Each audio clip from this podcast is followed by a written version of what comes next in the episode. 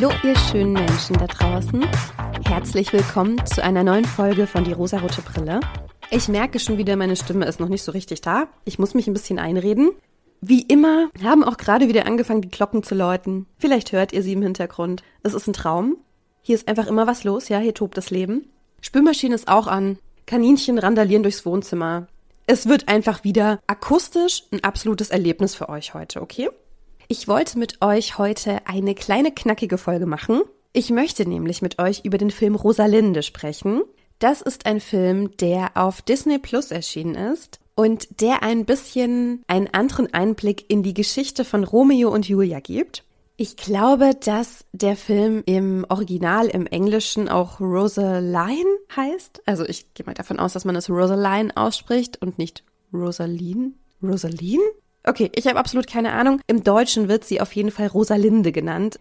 Rosalinde jedenfalls ist die Cousine von Julia Capulet. Sie war selbst mit Romeo zusammen, bis er sie geghostet hat und beschlossen hat, mit Julia zusammen zu sein.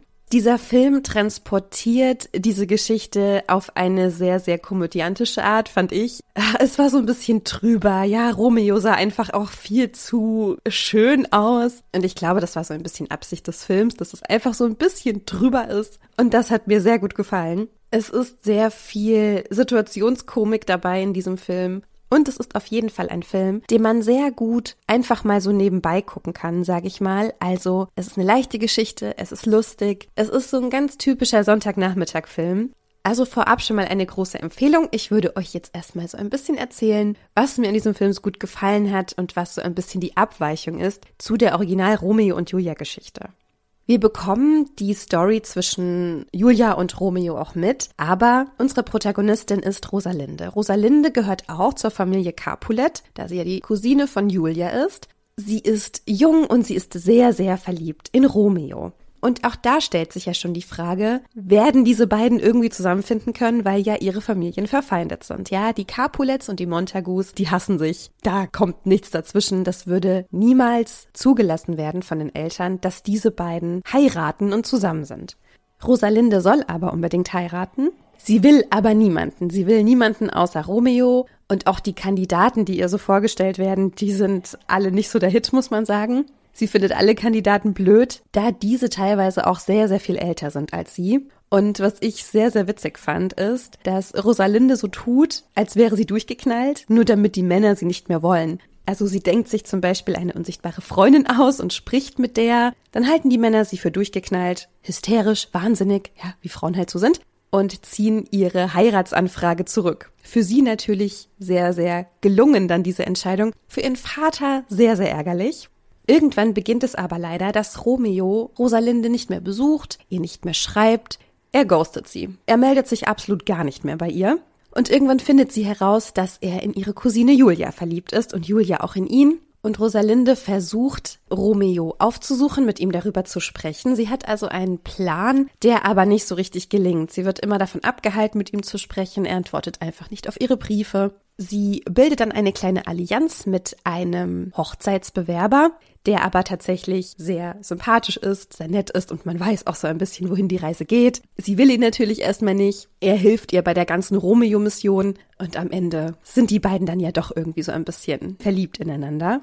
Dadurch entsteht so ein bisschen Durcheinander, ja, das wird so ein bisschen aufgebaut in diesem Film, dass Rosalinde natürlich erstmal sehr frustriert ist, das dann aufklären will, dann aber merkt, Romeo möchte sie gar nicht mehr, möchte mit Julia zusammen sein, das möchte sie dann vereiteln und diese ganze Vergiftungsgeschichte beruht auch erstmal so auf ihrem Mist, aber anders als in dem Drama von Shakespeare hilft Rosalinde dann, dass eben weder Julia noch Romeo sterben. Im Original ist es ja so, dass Julia und Romeo aus verfeindeten Familien stammen und sie eigentlich auch wissen, wir können nicht zusammen sein, das geht nicht. Aber die Liebe, die ist ja so stark, ja, die Liebe ist stärker als die Vernunft. Woraufhin Julia ihren Tod vortäuscht, um dann im Prinzip mit Romeo fliehen zu können. Er sieht sie aber vermeintlich tot, tötet sich dann selbst, woraufhin Julia aufwacht und sieht, dass er tot ist und sich dann letztendlich auch tötet. Ist einfach super, ne? So wird uns Liebe verkauft. So wurde uns immer Liebe verkauft. Es ist einfach super romantisch füreinander zu sterben. Ich sag's euch, wie es ist. Das ist nicht romantisch. Das ist sehr, sehr problematisch, sehr, sehr toxisch. Im Prinzip wollte Julia mit ihrem Tod ihn ja auch so ein bisschen erpressen. Also es ist einfach eine grandios bescheuerte Liebesgeschichte. Das wird uns aber als die absolute Romantik verkauft. Es gibt auch ein deutsches Pendant zu dieser Liebesgeschichte, die eigentlich nicht sein darf, und das ist Kabale und Liebe von Friedrich Schiller. Da kommen die beiden Liebenden, glaube ich, nicht aus verfeindeten Familien, sondern aus unterschiedlichen Klassen. Uns wurde schon immer ein Liebesdrama erzählt, in dem Leid ganz, ganz fest mit Liebe verknüpft ist. Und ich glaube, dass das bis heute noch anhält. Uns wird erzählt, wenn du leidest, wenn du jemanden nicht haben kannst und dich so sehr nach ihm sehnst, dann musst du einfach dafür kämpfen. Für die Liebe zu kämpfen lohnt sich. Und dann wirst du entweder belohnt oder du stirbst. Wir Menschen wollen so sehr diesen Schmerz, wir wollen so sehr dieses Leid haben, dass wir komplett vergessen, was Liebe eigentlich sein sollte. Liebe sollte eigentlich leicht sein. Und natürlich ist in diesen beiden Geschichten, ja, sowohl von Shakespeare als auch von Schiller, das spielte in einer ganz anderen Zeit. Da hatte Heirat eine ganz andere Bedeutung und auch verschiedene Stände hatten eine ganz andere Bedeutung. Es war sehr, sehr wichtig, dass man in einer bestimmten Klasse geblieben ist, dass man da geheiratet hat, dass man mit Heirat politische Verbindungen gestärkt hat oder neu eingegangen ist.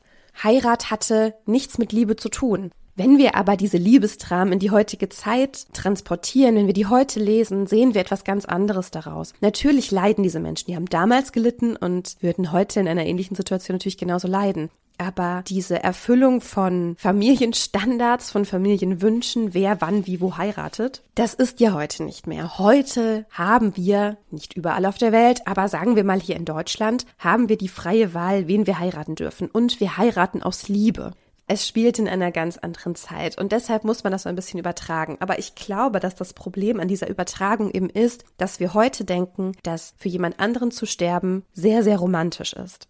In dem Film Rosalinde passiert das auch, dass beide ihren Tod vortäuschen, aber beide durch Rosalinde und ihren Hochzeitsbewerber, er heißt Dario, dass sie durch sie gerettet werden und dann abhauen können und zusammen glücklich sein können. In diesem Film gibt es also das Happy End Oh Gott, ich habe heute einen Frosch im Hals, ne? Ihr hört es wahrscheinlich auch immer noch, meine Stimme, ne? Immer noch belegt, nasal ohne Ende. Das hier ist mein Herbst, ja. Ich lebe ihn erkältet und tapfer. Was mir grundsätzlich an Rosalinde, dem Film, noch gut gefallen hat, ist, dass er einfach wieder sehr modern umgesetzt wurde. Zum einen haben wir einen sehr diversen Cast. Es gibt sehr viele unterschiedliche Menschen, unterschiedlicher Ethnien. Rosalinde hat einen Freund, der ist er auch irgendwie ein Verwandter von Romeo. Ich bin mir gerade nicht mehr sicher, seit ich irgendwie mal Shakespeare gelesen habe, das war in der Schulzeit. Ich habe nur noch sehr, sehr rudimentäre Fakten in meinem Kopf. Jedenfalls Paris ist sehr gut mit Rosalinde befreundet. Die beiden hacken auch immer wieder was aus und Paris ist schwul. Einen queeren Charakter reinzubringen ist natürlich immer super. Deshalb hat mir dieser Film einfach sehr gut gefallen. Ich habe mich sehr unterhalten gefühlt. Ich fand es wirklich sehr witzig und vor allem fand ich nämlich auch gerade diesen Punkt, dass diese Aufopferung für die Liebe oder der Tod für die Liebe, dass sich darüber so ein bisschen lustig gemacht wurde, beziehungsweise es eben gar nicht so geendet hat wie in dem Originaldrama. Vielleicht habt ihr den Film ja auch schon gesehen. Dann würde ich mich freuen, wenn ihr mir ein bisschen dazu schreibt, wie er euch so gefallen hat ob ihr den total blöd fandet, weil ich glaube, dass diese Art von Humor für manche auch nix ist. Da bin ich mir sogar sehr, sehr sicher. Mich holt es sehr gut ab. Ich habe da sehr Freude dran, aber ich kann auch verstehen, dass manche das einfach total albern und langweilig und blöd finden. Zu welcher Fraktion gehört ihr? Lasst es mich bitte unbedingt wissen. Schaut bei Instagram vorbei, leitet die Folge weiter, wenn sie euch gefallen hat, erzählt euren Friends und euren Family Members von der rosaroten Brille. Nächste Woche ist auch Liz wieder am Start. Wir haben eine Filmreihe in petto. Die wird super. Habt eine wunderschöne Zeit, ihr süßen Hasen. Und bis zum nächsten Mal. Ciao.